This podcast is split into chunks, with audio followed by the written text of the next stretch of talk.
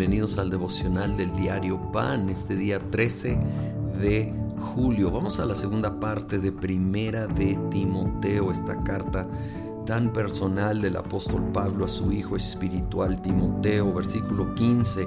Dice, este mensaje es digno de crédito y merece ser aceptado por todos, que Cristo Jesús vino al mundo a salvar a los pecadores, de los cuales yo soy el primero pero precisamente por eso Dios fue misericordioso conmigo, a fin de que en mí, el peor de los pecadores, pudiera Cristo Jesús mostrar su infinita bondad. Así vengo a ser ejemplo para los que creyendo en Él recibirán la vida eterna enfatiza que esta no solo dice la verdad, pero lo enfatiza diciendo es digno de crédito, merece ser aceptado. Dos verdades.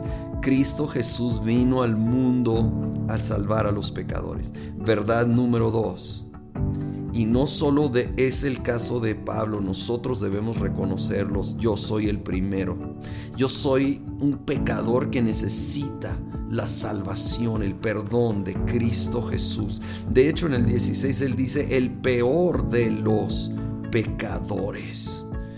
Tú y yo necesitamos reconocer cuánto necesitamos el perdón, misericordia, gracia de Cristo Jesús y vivir con esa conciencia, pero no, en condenación, porque la primera gran verdad es que Cristo Jesús vino al mundo a salvar a los pecadores. Somos hechos nuevos en Él. Luego en el versículo 18 le escribe, Timoteo, hijo mío, te doy este encargo porque tengo en en cuenta las profecías que antes se hicieron acerca de ti. Deseo que, apoyado en ellas, pelees la buena batalla. Apoyado en ellas, pelees la buena batalla. Las profecías, yo creo que es correcto aplicar esto a toda promesa de Dios. Todo lo que Dios nos ha prometido no es para simplemente cruzar los brazos y decir, wow, pues Dios lo va a hacer y yo nomás aquí espero, sino apoyado en ellas, peleemos la buena batalla.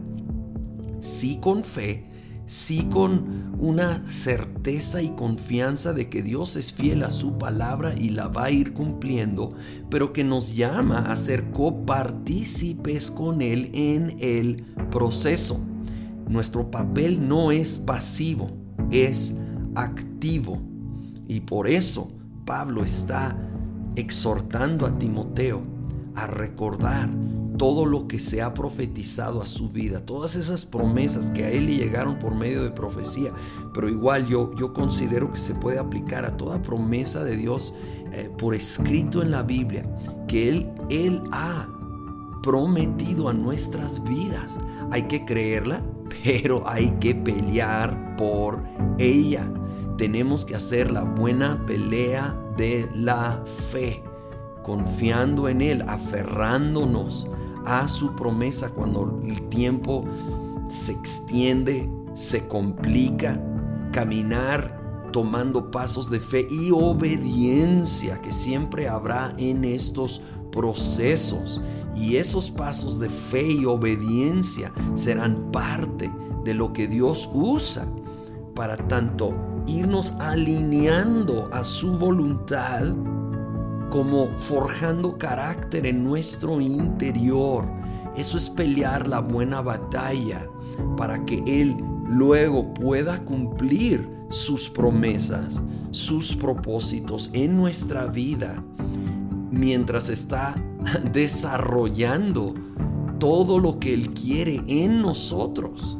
No va a entregar esas promesas a alguien inmaduro, hasta le haría daño, francamente. Y es, el Señor es un Padre perfecto que entiende que parte del proceso es ir peleando, perseverando, porque entonces podremos vivir más pleno y maduramente todas esas promesas. Señor, gracias, gracias que tú, Señor Jesús, viniste al mundo a salvar a todos los pecadores, empezando con nosotros.